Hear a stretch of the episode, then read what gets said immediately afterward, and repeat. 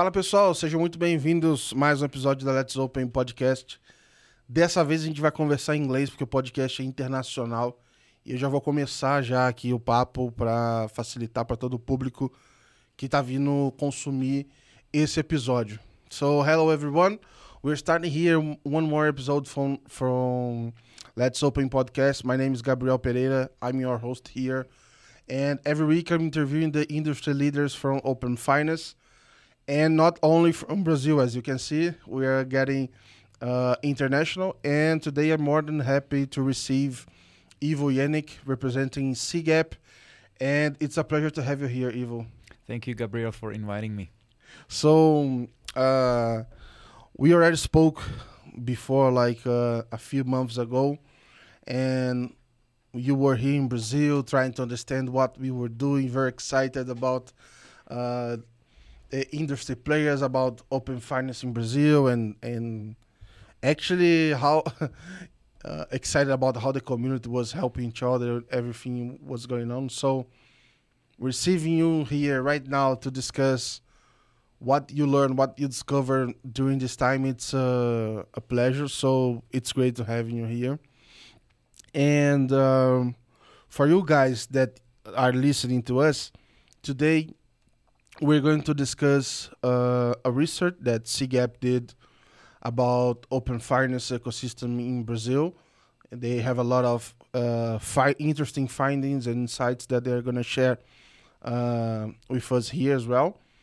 And before we just dive on this, I'm gonna try to, as always, to explore a little bit uh, about Ivo, about CGAP, try to understand uh, this infrastructure and what are the point of view of this player, this international player, and why open finance is interesting for you, and especially why Brazilian open finance is interesting to you. So uh, let's start with the people. So tell me about you, Ivo. So where are you from? Let's start to understand Ivo before the all this finance stuff. Uh, absolutely. So, my name is Ivo Jeník. I am senior financial sector specialist at CGAP. I'm originally from Czech Republic. That's where I was born, where I grew up. Uh, but I've been living in the United States, uh, working for CGAP uh, since 2015, based in Washington D.C. My background is in financial sector regulation. I actually started my career working at the Ministry of Finance in Czech Republic on banking regulation. Then I worked briefly in the industry. I was in-house counsel and compliance officer at an investment startup company in Czech Republic. And then later on, I I moved again back to the government and eventually made it to the United States and uh, started working at the World Bank and later on at CGAP. Amazing. And for us that are not uh, familiar uh, with the CGAP and the World Bank, I'd like to understand uh, the role of them, the institutions, and what. Uh, so, what are the your goals and what do you do in these two uh, organizations? Right. So, CGAP is a financial inclusion oriented think tank and research organization that is hosted by the World Bank. Uh, we were set up in mid 90s initially to help coordinate investors and funders of microfinance, but since then we have uh, evolved into, um, I would say, more diverse organization in terms of our areas of interest. Uh, so while we are hosted by the World Bank, we we have over 30 member organizations who are our funders, and those are bilateral and multilateral organizations. Um, development financial institutions. I could name name few but i don't want to pick just few of them. So yeah, yeah. so over 30 of them that are providing providing resources to CGAP and and and, and sort of um, helping us to to run that operation. Now everything that we do is focused on financial inclusion and how we can advance financial inclusion how we can bring uh, currently, there's a 1.4 billion adults globally who are excluded from the formal financial sector. So, how we can bring those people into the formal financial sector and how we can help those people who are already included to benefit from financial services more. I think the important thing is why we do that, because it may not be obvious. Um, it's not that being part of the formal financial sector is great or having access to uh, formal financial services is great on its own, but we know that when people have access to financial services, they can be more resilient. They can seize a different economic opportunities. They can they can have a better lives economically and, and otherwise. Our vision is responsible and inclusive financial ecosystem that enables green, resilient, and equitable world for all. And uh, I would say that uh, there's not like there's not a shortage of projects that you that you can do. Unfortunately, uh, you can you, you have a lot of countries that have opportunity to improve like the financial inclusion.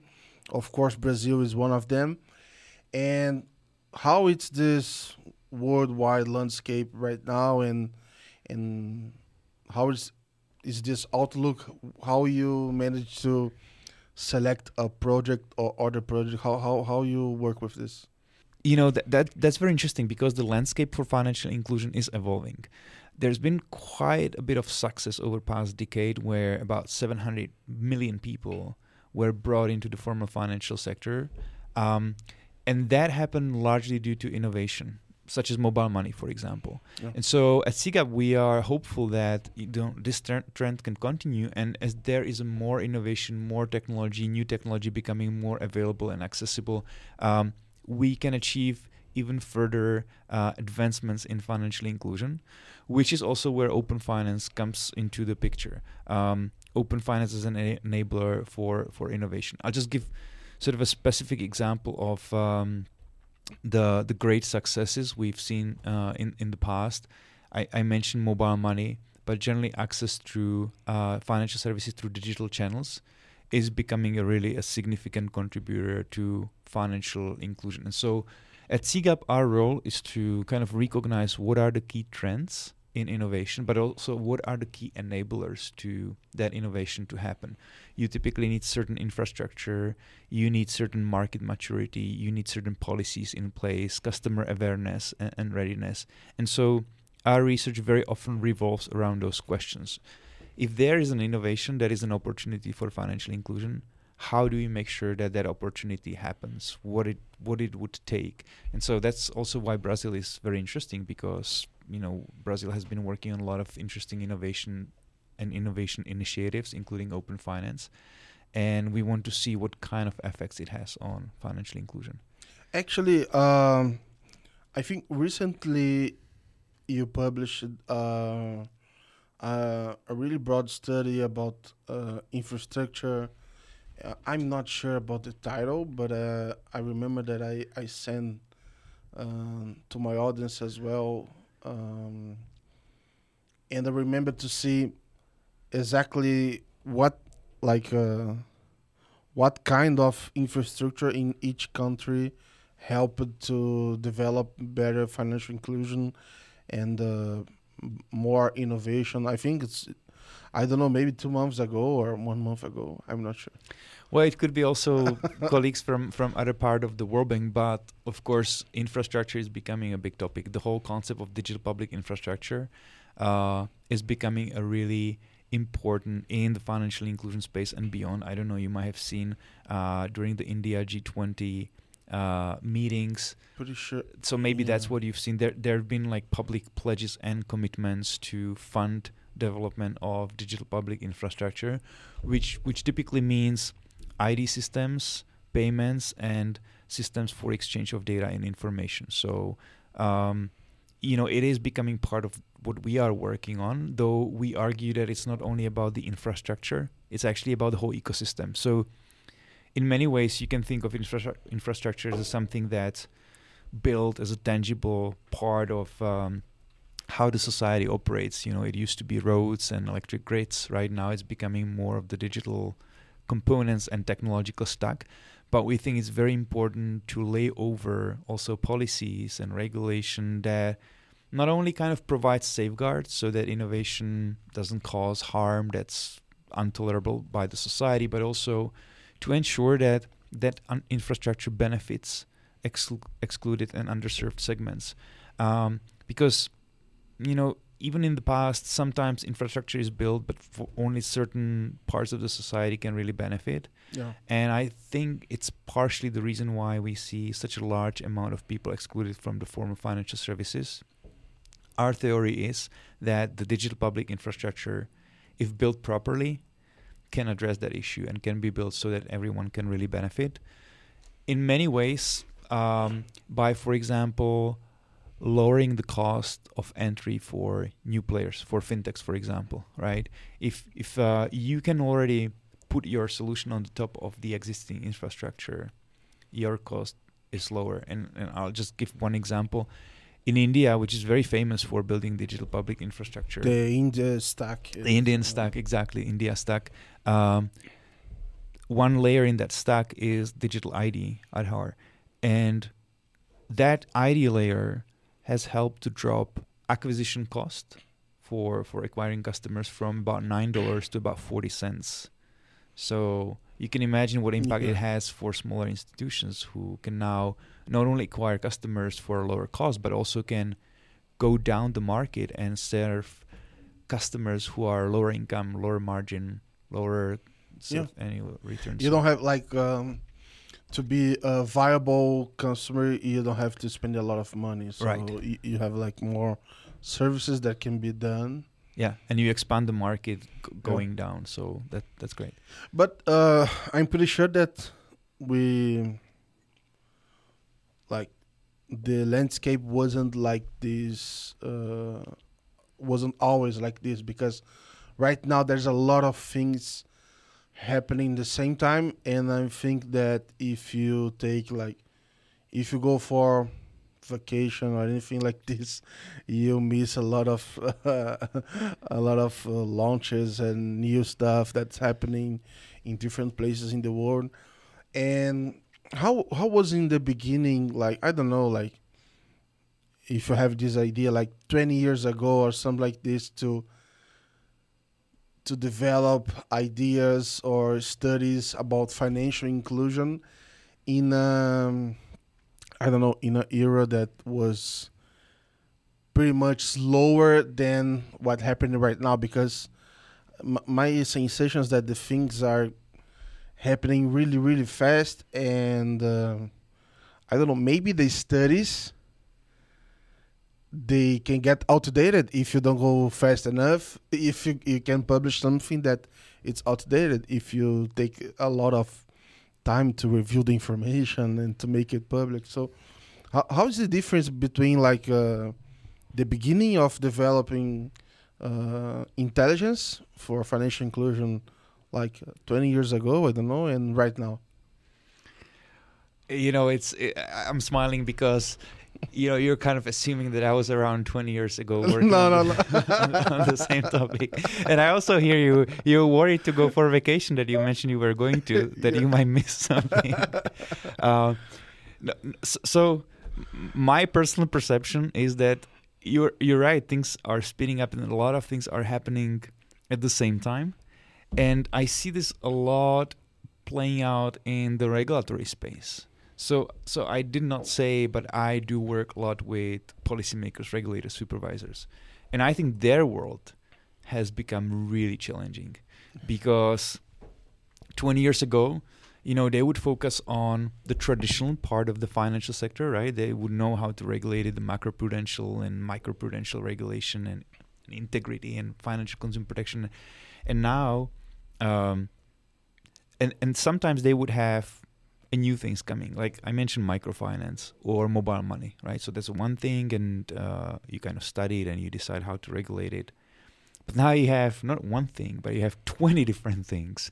You know, crypto assets, open Yeah. finance, crowdfunding, you know, AI driven financial advice. You just name it, right? And so it does feel like a lot of things are happening at the same time. And I think we are searching for the right frameworks to cope with that change so that we don't miss the opportunities, but we also don't introduce risks that we would regret later on. Uh, so yeah, I think it is challenging. You ask specifically from the research perspective. Um, you are in the in the content development business, so you you know exactly the challenge of getting things out soon enough, but making sure that they also last long long enough and you know we have this very thorough process of deciding what we're going to focus on because we want to focus on things that have lasting impact and that will not outdate so quickly like big trend trends sort of the next big thing and i must say that so far uh, CGAP has been quite successful because some of the earlier notes on microfinance or on regulatory enablers for digital financial services, things around agents, etc. You know, they're 20 or so years old, but they are still valid um, for that specific segment or for that specific uh, thing that they talk about. So I hope that you know somebody else coming here 20 years later would be able to say same about our current work.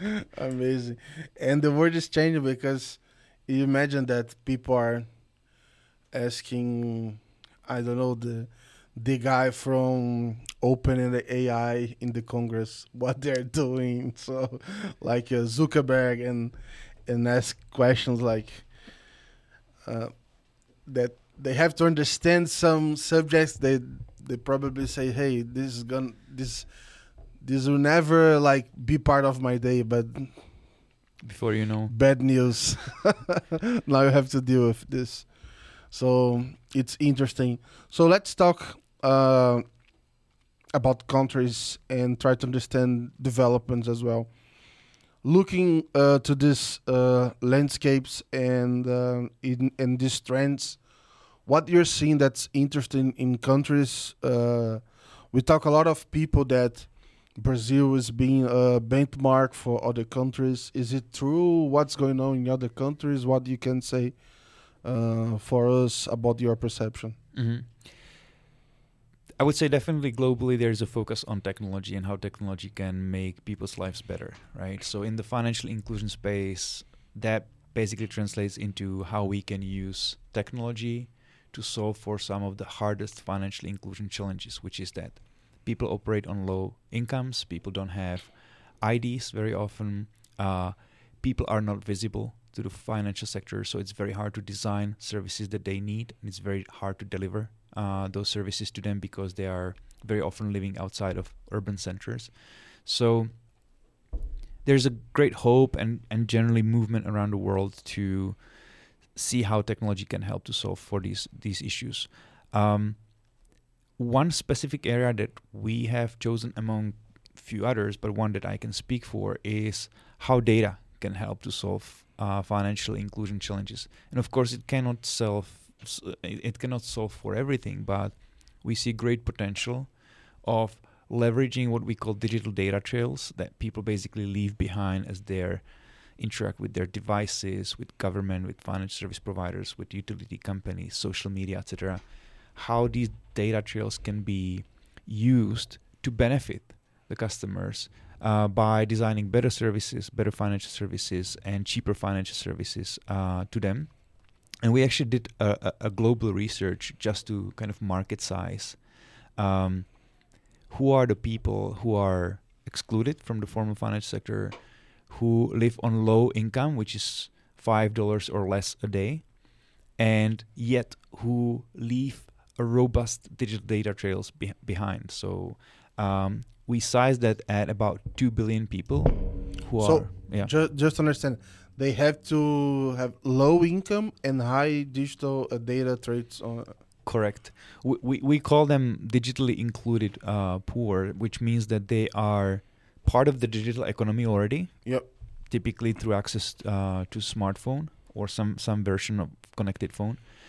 And and yet they are living on a low income and one third of them is completely excluded from the formal financial sector now of course when we look at what kind of data trails they they um, leave behind i don't know what is the right word but let's say what kind of data trails are, are associated you would see a little differences between different income segments right but the bottom line is that those people are part of the digital economy they are visible if we look at the right, you know, in the right direction. And their data can be used for design and delivery of financial services. And so that's why we are excited about the use of data in open finance regimes generally because we think this is a catalyst for financial inclusion through uh, through data.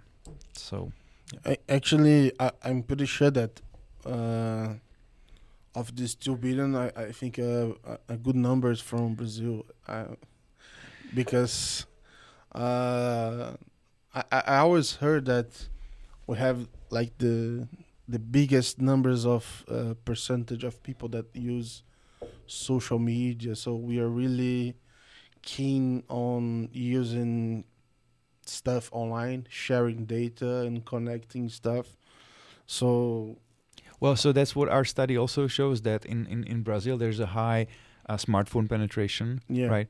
High, high high connectivity, so many people are online quite frequently, and so that's um, absolutely key enabler for for data to be produced and then used to benefit to benefit the customers.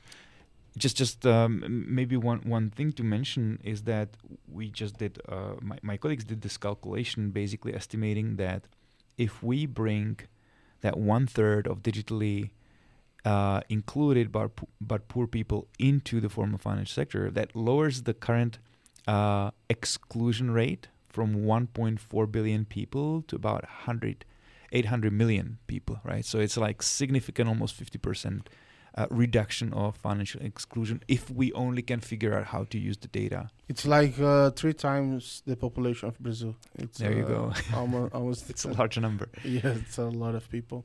Yeah. So let's go to the research. Let's uh, talk about it. So, what was uh, the idea and uh, why this research here in Brazil?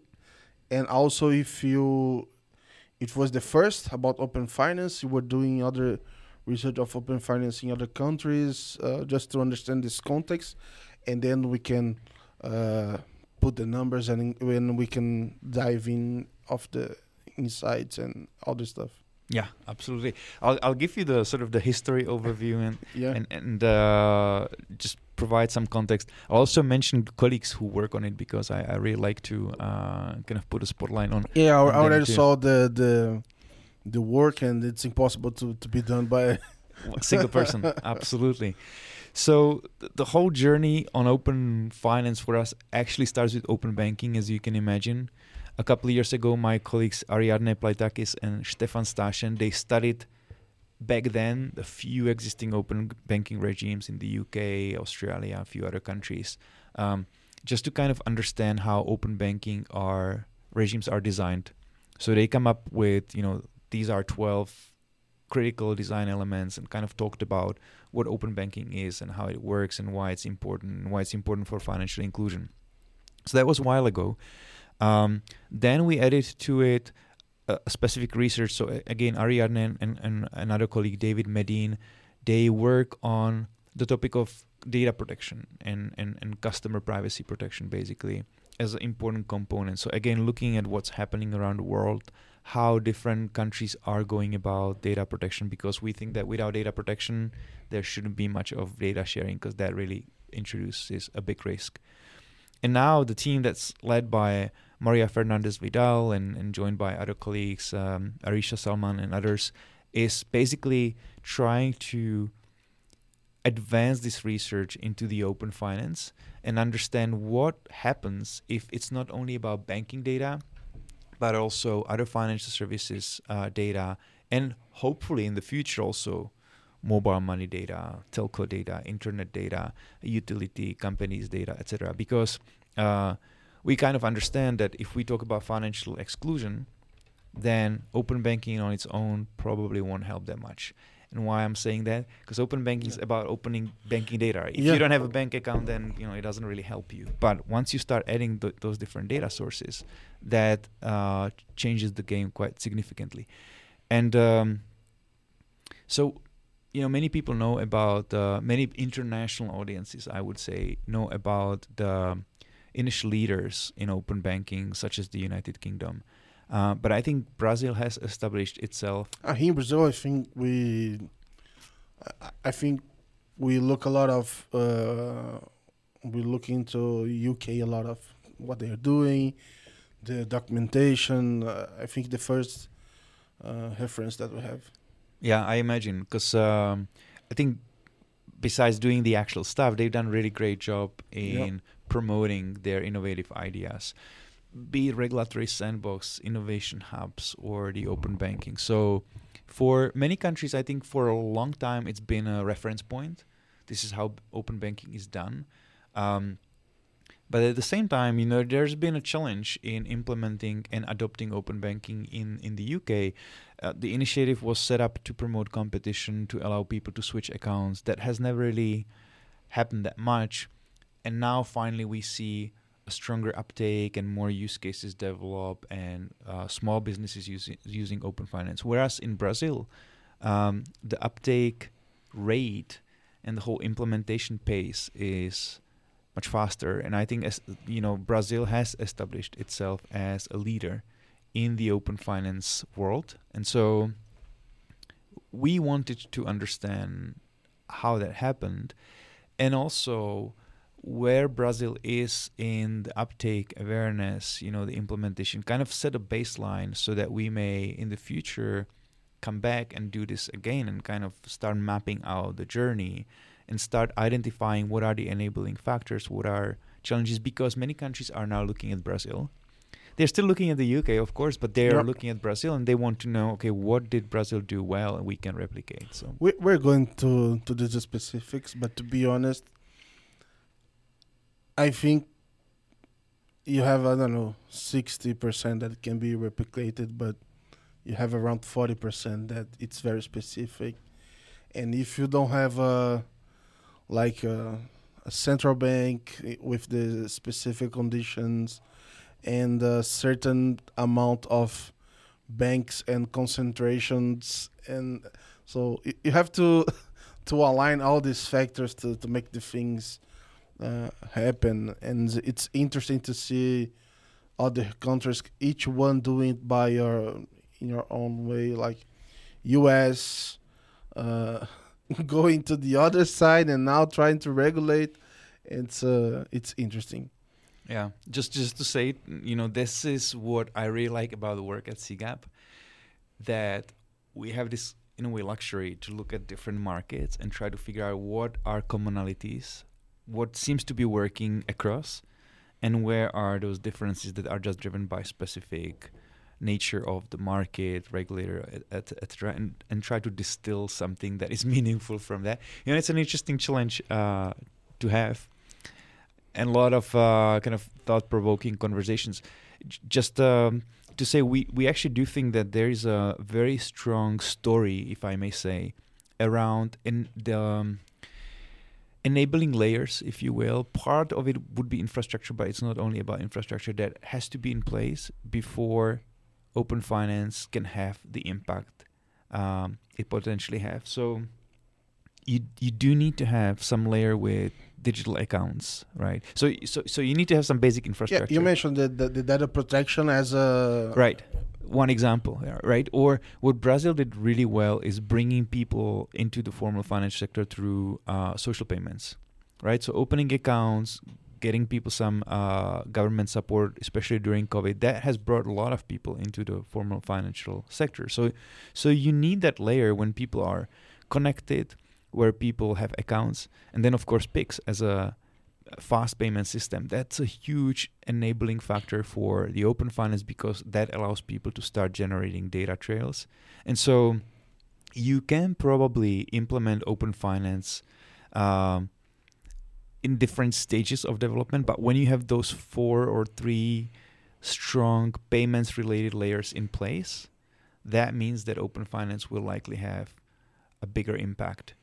I'm Yeah. I'm not sure if I'm I'm getting uh, ahead of the conversation, but uh, one thing that I, I think it's uh, maybe Brazil and in other um, countries like uh, more uh, in development as we are like I think the economic uh, situation and all the asymmetry in the market it's uh, also uh, a driver for open bank adoption as well because a lot of people want to receive credit because in the in Brazil we have a lot of people that have uh, access to credit but other part of the people they don't have um, so people want to try to find figure out a way to to to solve this. You have a lot of videos on YouTube that tells people how to raise your credit Mhm. limit. So in your credit card, how you can raise your limit. So people, you have like influencers that only do this kind of stuff. So Oh, really? it's a it's a very specific stuff. We don't have companies like in Europe that people um, they have this kind of. I can like we have this value proposition to increase your build your credit score. We don't have this in Brazil yet. At least I, I don't know any uh, specific name, but you have a lot of these gurus that give uh, tips for people like how you can you can do this by yourself. And does it work? Have you tried? To be honest, uh, I- I don't think some stuff it's really basic. Like you can get you need more relationship with that company. You have to pay bills using so it's a basic stuff. But I think is you have so many demand of people trying to understand how to get this. That's really impressive. So, so you know, in our study, we actually uh, found that, and it's anecdotal evidence, of course. Um, one one lender was able to improve visibility of borrowers' income by thirty percent. In other words, without following those advice, people would now be their income would be now thirty percent more visible to the lender just by using the open finance data. So that just kind of illustrates the power of, Yeah. of, of data sharing. We're going to the. I, I separated a few questions about the study, and uh, I separated in three topics, and I think we can discuss right now. The first one is the current stage of implementation. The second one, the existing and emerging case studies in Brazil and what the the banks and fintechs are doing and, and what's going on.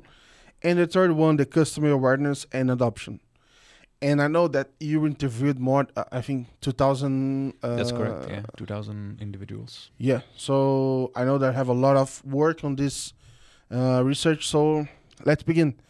First, with the stage of implementation. So, in terms of number of participants, the, the data sharing in adoption, uh, we have like big numbers, like more than 40 million um, consents. And uh, how this compared to other countries, and and how what or what was your feeling when you found those numbers? Yeah. So. Uh, 27 or so i think is the latest number million consents in in, in brazil where 41 million accounts linked uh, to open finance. Um, i talked about the uk right? So let's use that as a reference point. There's uh, currently 7 million uh, users of open banking uh, in the uk in india we haven't really talked about india yet but uh, it's a regime that's not really called open finance, but they have the account aggregator system, which is very similar. The logic is, is basically uh, same for data sharing. So there's about 25 million accounts. So you know you can say those numbers are high, but when you compare to the size of the population, Brazil is leading with the 16% of adult population or of population being um, included in the open finance in UK it's 13% I think and in in India it was uh, around 2 or so. So mm, that gives you a perspective of why we think that Brazil is a leader in in this space.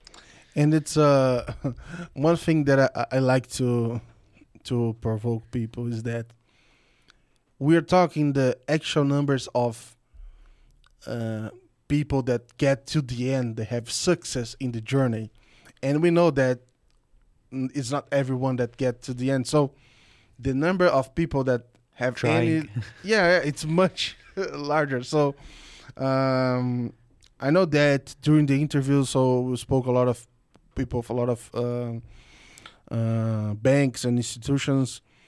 What were the challenges that people were sharing with you during this time in Brazil? So I don't know, data quality or anything else. What happened during this? Uh, what people shared during these conversations? hmm So I just want to make one thing clear that we did interview about 2,000 individual users, so, Yeah. so basically customers. But then we also spoke to industry representatives, so so we got that uh, picture as well. And as you rightly pointed out, out one challenge is the constant conversion ratio, right? So how many people try and how many people succeed in granting consent and then giving getting something in exchange. So that is something that's improving, but we see um, a few challenges around that. Um, the whole customer journey, um, and honestly, I should say that you know, as every research, our research as well reveals area that would require more research, right?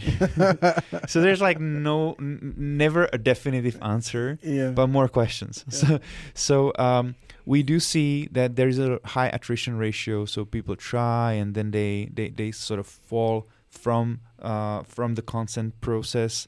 at d- different stages. We don't necessarily know why. It could be the UX uh, and their customer. yeah, the. UX not is not the. You have a lot of steps. Right. Even in the best journey possible still has a lot of steps Right. for uh, Yeah. like for uh, 2023 UX top of uh, top of mind. You know. But honestly, when I think about it, there is also this notion of so steps definitely uh, are are important, but how those steps play out. Well, I can imagine that you just change your mind, you know. I, and I have had this experience several times in different contexts, right? When you say, "Okay, I'm going to sign up for this," and now you go through it, and I was like, "Okay, they're asking me this, and they're asking me that." And I cons- need to consent to this. You know what? It's not worth it. And I think that Yeah. one one one thing that our study clearly points to is that people still needs to be convinced that this is worth it. This is worth something that they're ge- getting in exchange. But I don't think that it's the same logic that you mentioned about the the engine, the, the cost of identity? Like maybe if you lower the cost of sharing the data, you could provide more benefits like the people gonna see value.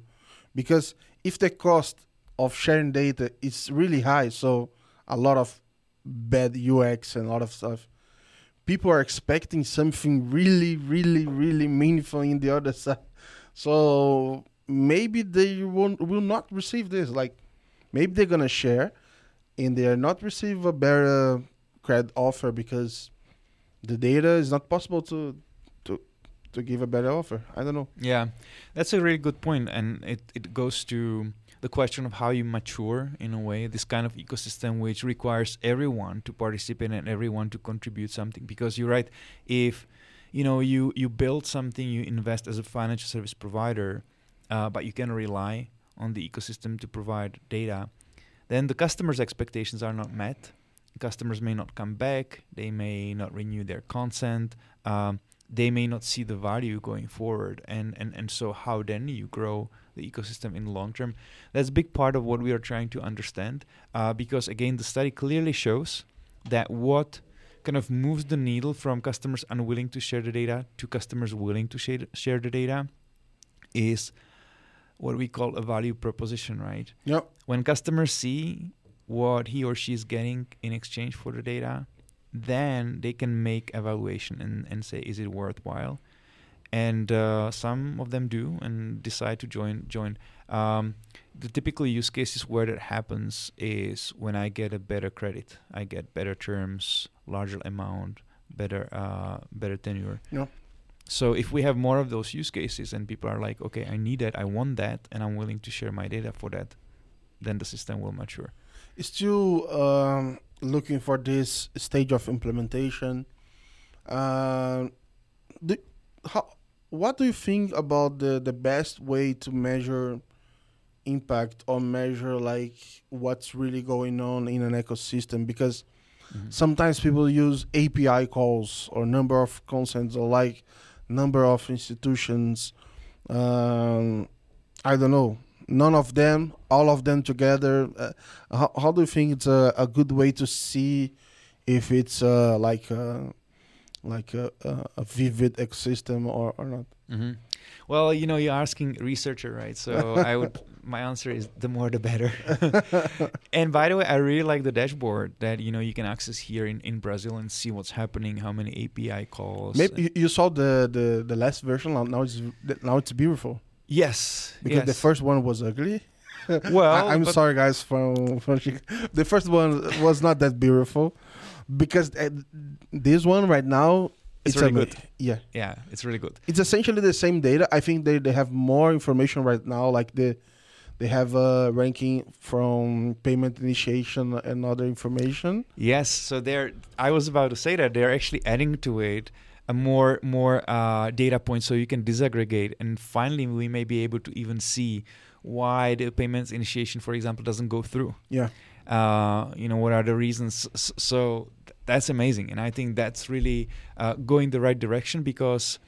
As you're as you're asking, if you just look at the API calls and, and maybe success ratios, you know, you, you- and conversion ratios, that's a good start, but you still don't quite see the story behind where we want to eventually get. By we, I mean my my colleagues and me at CGAP with the impact studies uh, that we were planning to do uh, in the future.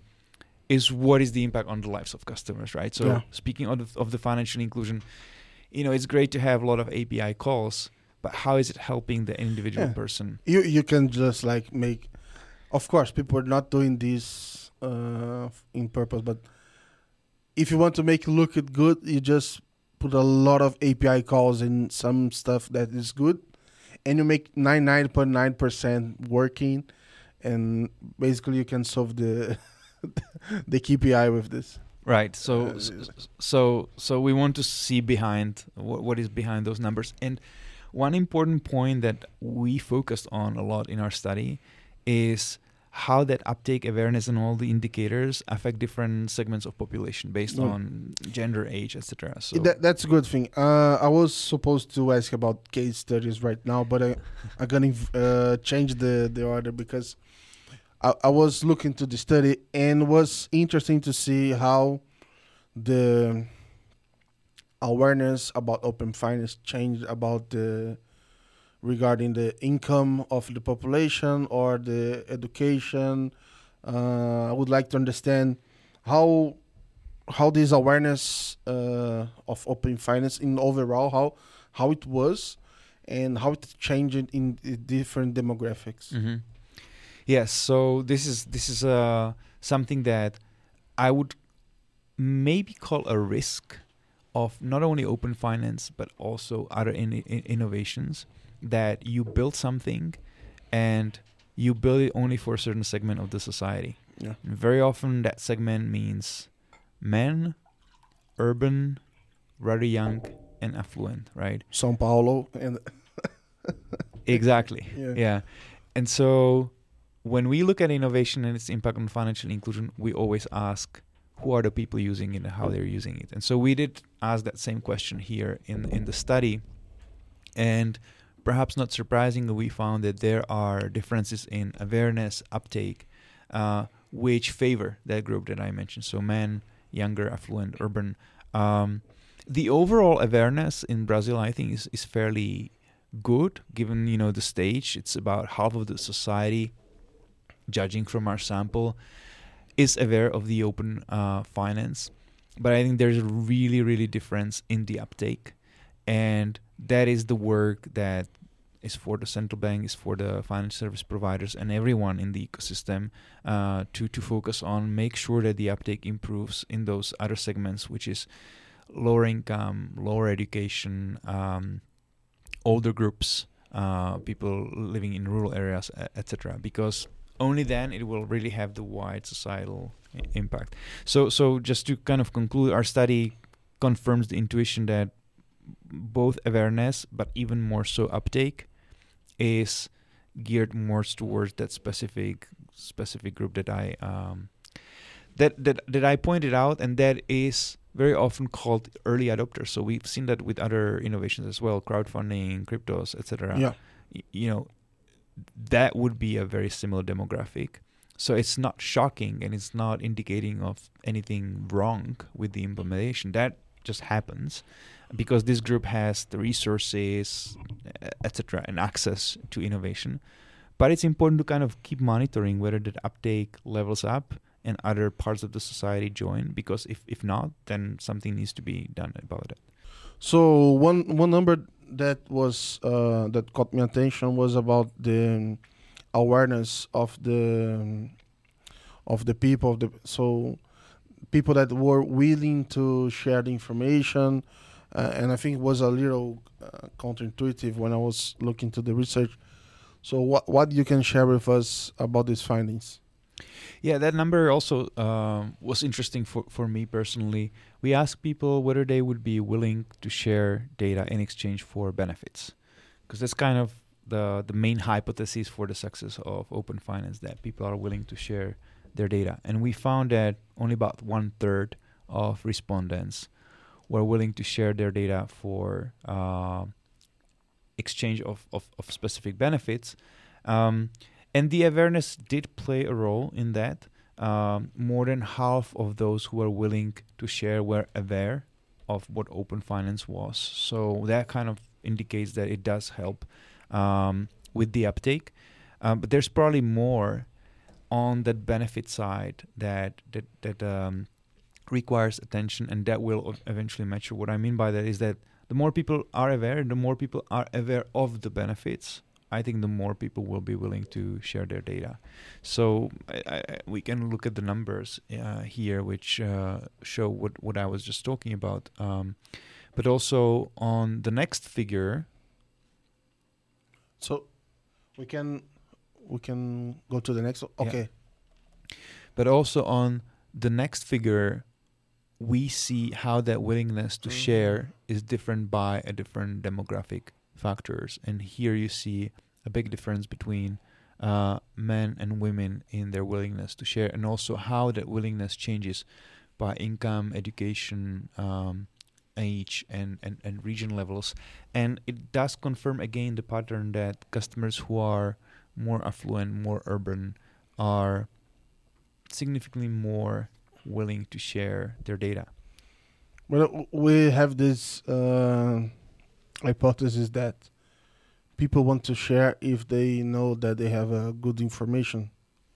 So, would be natural to to believe that if they are rich, they have like investments, they have like a a good like historic, like they pretty sure they want to share with this. So that's interesting because that did come up in the research as well, uh, in in one form.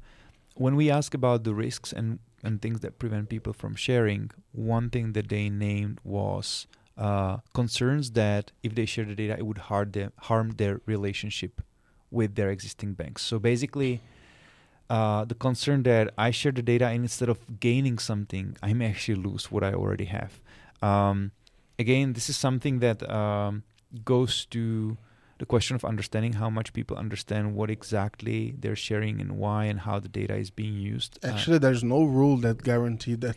right, right. Of course, yeah, yeah. There's there's no rule, but uh, aside Brazil, in other markets, we've seen that very often the way open banking is used is more to add to kind of expand the reach rather than to constrain it. Of course, that could yeah. happen too. But to be honest, uh, the other thing that uh, I believe is that all the like the negative information is available mm-hmm. because we have like these bureaus in Brazil. So if you owe someone, everyone knows about it. So, so pretty sure that. Uh, it's difficult to make it worse. You know, like uh, pr- probably the company knows that you have a lot of like a lot of debt in the SCR, like it's uh, our system for credit information. You have like uh, this negative information with bureaus, so I think there's that there's other ways than open finance that's possible to that's that's one thing. The other thing is uh, about the income, right? So I mentioned that example that you know it improved visibility by thirty percent of what people actually gain, and uh, I don't know if you know people don't know or, or, or, or don't understand, but if I'm a financial service provider and I just don't know what income you have, uh, I would assume that you have none, or I would, you know, kind of discount what I assume your income might be. And if you share with me through Open Finance your different uh, income sources and your different income, it can only help you, right? So, so one thing is the negative information and the level of indebtedness and, and so on. But there's also a lot that I can learn about customer from Open Finance about the financial stating from the income point of view, and that's where I think Open Finance really is benefiting people uh, by increasing that that visibility into their income, which may also include you know informal sources of income, right? People have different sources, and Open Finance can help to surface those. But it's interesting to see. I, I think that's the first time that I see uh, a difference, actually a meaningful difference between uh, gender, uh, willingness to share information by gender. Uh, never saw anything like this. And so, can I just very quickly, Gabriel, on, on this one because I don't know the reason behind. Honestly, yeah. as again, you know, you start with three questions, you end up with twenty. uh, but uh, one thing we have observed generally, because um, gen- gender gap and the gap between women and, and men in financial inclusion is a significant one. It's on average about 9% globally, and it's much more in certain uh, markets. And uh, there is something about how infrastructure and services are being built in different parts of the world, where often they are built for men. The data and information about men are used and averaged uh, to come up with designs, etc. And so I don't know if that is in play here, but I think when we are now building the digital public infrastructure and the new systems, we need to be aware of that kind of bias and to make sure that if there's a gap like that, it's not because of the design of the system and how the system is being implemented. Because if that is, we need to fix that. No, if I, uh, I, I think it's a tr- uh, it's a sad scenario, but it's not uh, hard to imagine that if it's still if it's still true that many places you have like the men working uh, like having a full-time job outside home and the women taking care of home and they don't have active jobs uh, or employee outside home or, so they are working at home so maybe this could affect uh, directly their income, their information in banks, or their willingness to share this information with with others. So I think this could impact the the way that she uh, she looked to herself and, and and how to imagine her financial life, and uh, probably you can have this situation. And I think the other one that you have a lot of families that rely in one person that uh, we call this in Portuguese as a arrimo de família. It's like uh, the one that's the provider for the, the, the, whole family. So, and people, I think for financial inclusion, I, I think it's common that everyone uses the bank account of one person or the credit card of that person or of the family and the historic data is it's there it's not with the other people so right this affects the whole the, the, the, whole way that we see this information. Absolutely, and and uh, we've actually done some experiments and, and testing uh, even with providers to address this because you know if we know that that's what's happening, right? If we know that that's how families operate, um, can we build products that already have this knowledge built in instead of just you know looking at, at the breadwinner um, and providing services to to the breadwinner. So so th- there is some open finance is a really good uh, enabling system, but also um, it puts some pressure, let's say, on financial service providers to think creatively about okay, so how we can address those biases that exist in the society and deliver better services across gender. Yeah. And uh, let's uh, keep here on the questions. I have uh, a few more. Okay. Uh, I would like to explore the use cases, so mm-hmm. the existing and the emerging case studies. So, could you share the case studies that you saw here, Uh, what were your impression of our uh, ecosystem here? Uh, what banks are doing? Did you s- manage to see like uh, patterns? So, uh, how how was your impression? I think we are really like uh, deep here and in what's going on. So it's interesting to see an outside uh, point of view of what's happening here. Okay, so we can play this game. You kind of tell me, you know, whether that's your impression as well. Um, my, my my first impression. So I've been now coming bra- to Brazil. Um, I don't quite recall w- which time it is, but uh, several times since the open finance implementation started, and every time talk to the stakeholders and kind of try to get a sense of what news. And um, I one big change I've observed over the past year is that many financial providers now see the benefits of open finance and they start thinking very creatively about what are the use cases they want to build for their customer base and how they want to use them to either expand the market or deepen uh, the, the services that they offer to their customers. Um, that is something that probably happens in every market, but to me, almost in Brazil, was like, okay, there was this moment of realization for the industry, like this is indeed an opportunity. Um, and why I say that because you know we in many other markets we do see hesitation, especially of the established players, big banks, um, who may may feel jeopardized by the open finance concept, um, and then new players may kind of not quite understand how they can benefit from it. Um, and that slows down the implementation. And here in Brazil, I feel like you know people really understand where the benefits are and what what the opportunities are. So, to answer the question, um, we see diversity of use cases from personal finance management tools to even business finance management tools. Um, but a lot of what's happening is, of course, happening in credit. So um, things related to credit scoring and, and, and risk assessment using additional pieces of data to expand the, the serviceable market to come up with better terms. Uh, also, uh, targeting better um, the, the, the offerings, uh, credit offerings, and lowering the acquisition costs significantly. So that's the use case that you would expect to happen first because um, it's very straightforward. There is a demand for the product. Uh, the product itself is usually fairly simple, and uh, from the financial service provider perspective, it's a profitable um, profitable product.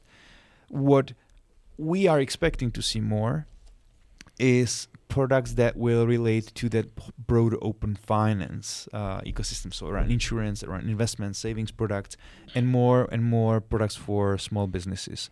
Um, because I think there is a huge opportunity to leverage open finance uh, to improve financial inclusion, if I may say, of small businesses and micro entrepreneurs. Um, so you know we're we're at the beginning, but I feel like there is a lot of um, interesting products that cater to very specific needs, like um, um, facilitation of onboarding, right? Using your existing data to streamline the process of opening an account. So I don't need to fill out all the information. I just share my content. The information is pulled in. I mentioned already the credit risk assessment. So, you know, again, I just share my consent and all the information about my financial situation are pulled from different sources. Uh, overdraft protection, making sure that you know uh, I don't get into difficulties with my accounts just overdrawing uh, one account, and if I do, I get alerted and I can immediately settle the account and avoid late pen- payment fees. So all of these things are useful, good use cases, and to me indicative of a good understanding of what that opportunity is that open finance brings about and how customers can can benefit from it. Amazing. Actually, uh, my point of view, like in Brazil, uh, I think we.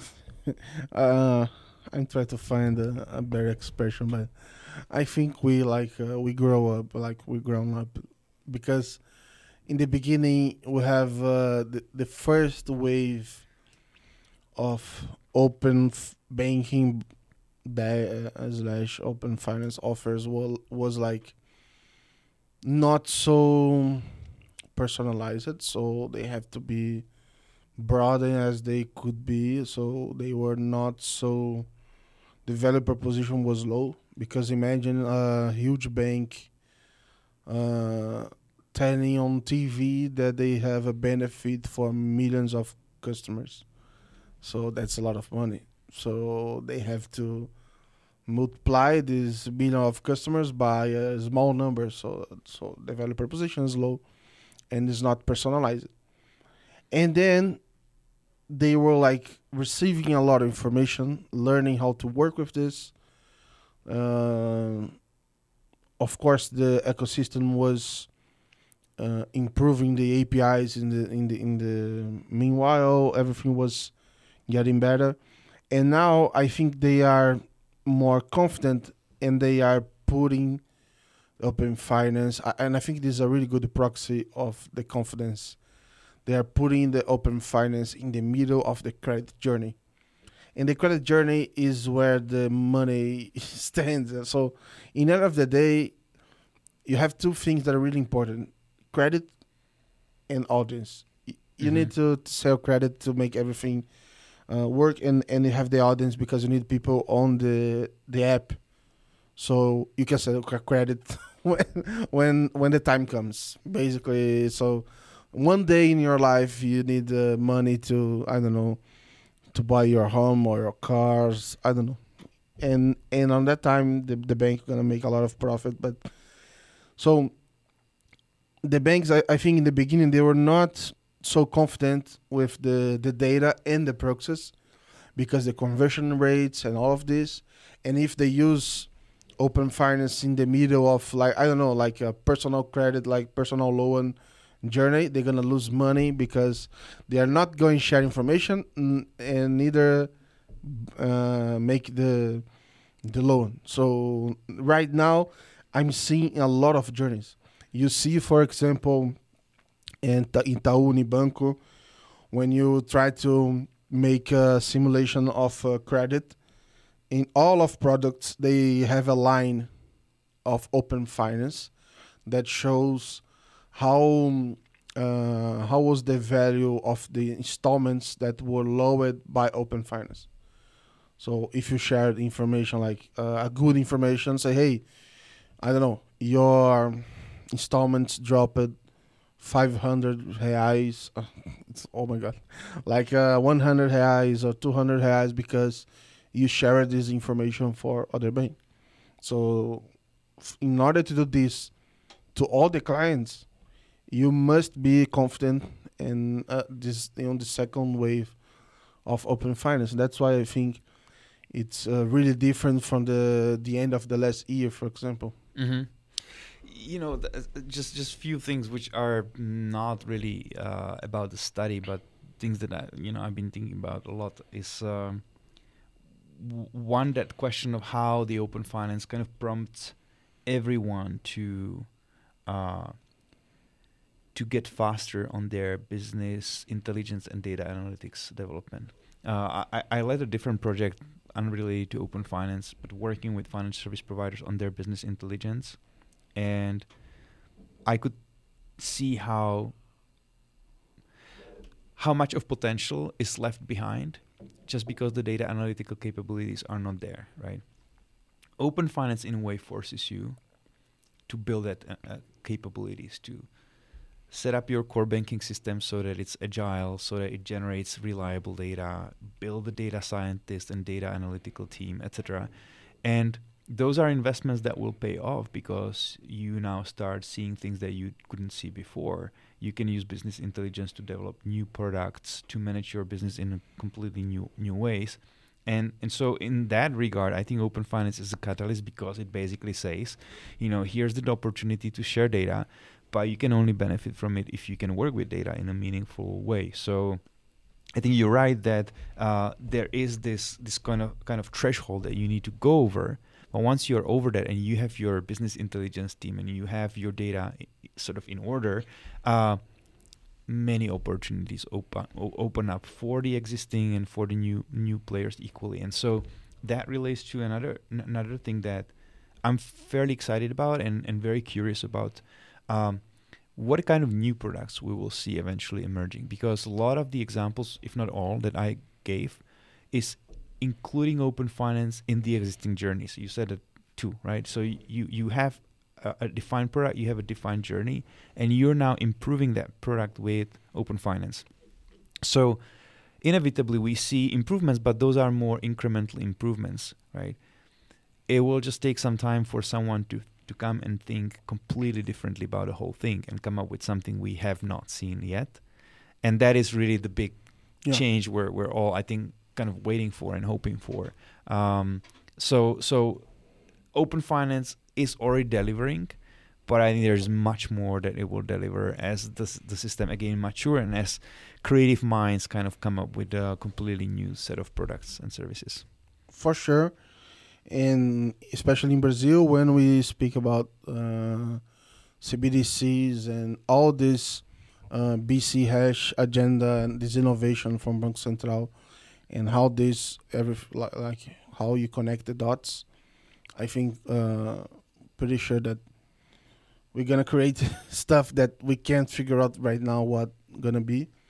And I would like to ask you, what next? So after this uh, research, after this findings, what do you expect next? So uh, after uh, this kind of study, basically what CGAP used to do with this study. So you make a roadshow, you talk with people, and how you plan to keep up with these studies. You mentioned that it's uh, it's something that could be interesting to make um, follow up. Like I don't know, uh, years later to, to to see what happened. What what comes next?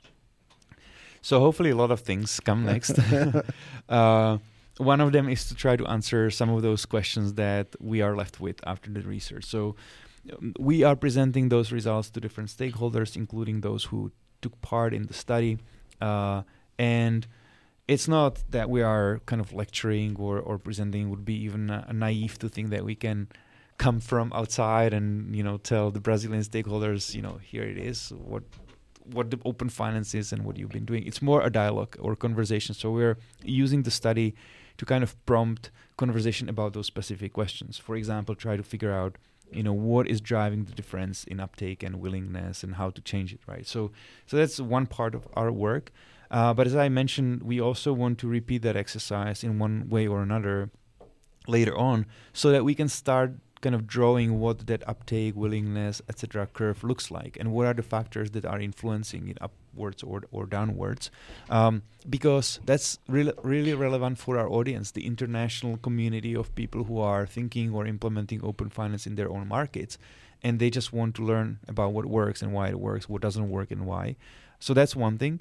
We are also doing a similar study in india and we're hoping to expand to other markets. Now, of course, the challenge with open banking and open finance is that in many markets it's super new, right? So you don't want to do a um, evaluation of any system just right after it starts. Yeah. Uh, so it'll take some some more time, but as those different markets mature, we are trying to do the similar exercise in them and then create some sort of comparison so that we see uh, who's doing what and, and, and what, what kind of impact. And then final point uh, we already spoke about, which is the the ultimate impact on the customers, right? So so far we can observe again how the systems are maturing, what are the API calls, numbers, what are the use cases, etc. But CGAP I think has been really good in telling the story of the individual customers. So eventually going uh, and talking to people and asking them, so what does that do to you? You know has your life improved? How has it improved uh, as a result of open finance? So again for that we need to give the system a little more time but uh, that's something that we would like to do eventually. So uh, i would like to to thank you here ivo. Actually for those who are listening to us uh, ivo just got today here in sao paulo. Basically he came up directly from the plane, almost this. So it's uh, it's an honor, and I know it's a, um, a privilege to receive you here. So thanks again for uh, making this uh, this room in your agenda to to share about these insights with us. And I'd like to to give you the space as well to to speak with our community, um, to share any comments that you want. Feel free and uh, to to make this uh, last message. Okay, so first of all, thank you, Gabriel, for having me. It uh, it's been really great to talk to you and share the, the insights, but also you know listen to your responses and, and what you have to share because uh, you've been a great resource of, for information about open finance in Brazil. Uh, as you said, I just landed uh, in Sao Paulo not long ago, so. I can use that as an excuse in case my responses were not coherent enough. Imagine, was, was amazing. Was my amazing. apologies.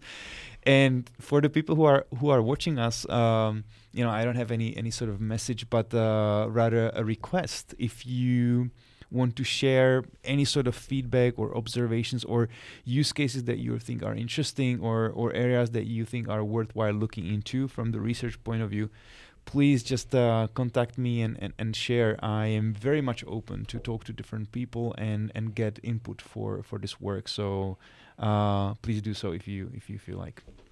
Amazing, guys! I'm gonna let the um, the link for Ivo profile, LinkedIn profile here on the comments of the episode. Thanks, uh, thank you again for watching us.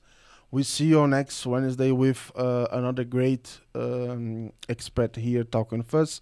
And of course, you're gonna help us a lot sharing this episode. I'm gonna, uh, I'm pretty sure that you like it. It was really special. And that's it. One more episode here. Thank you again. Bye bye. See you.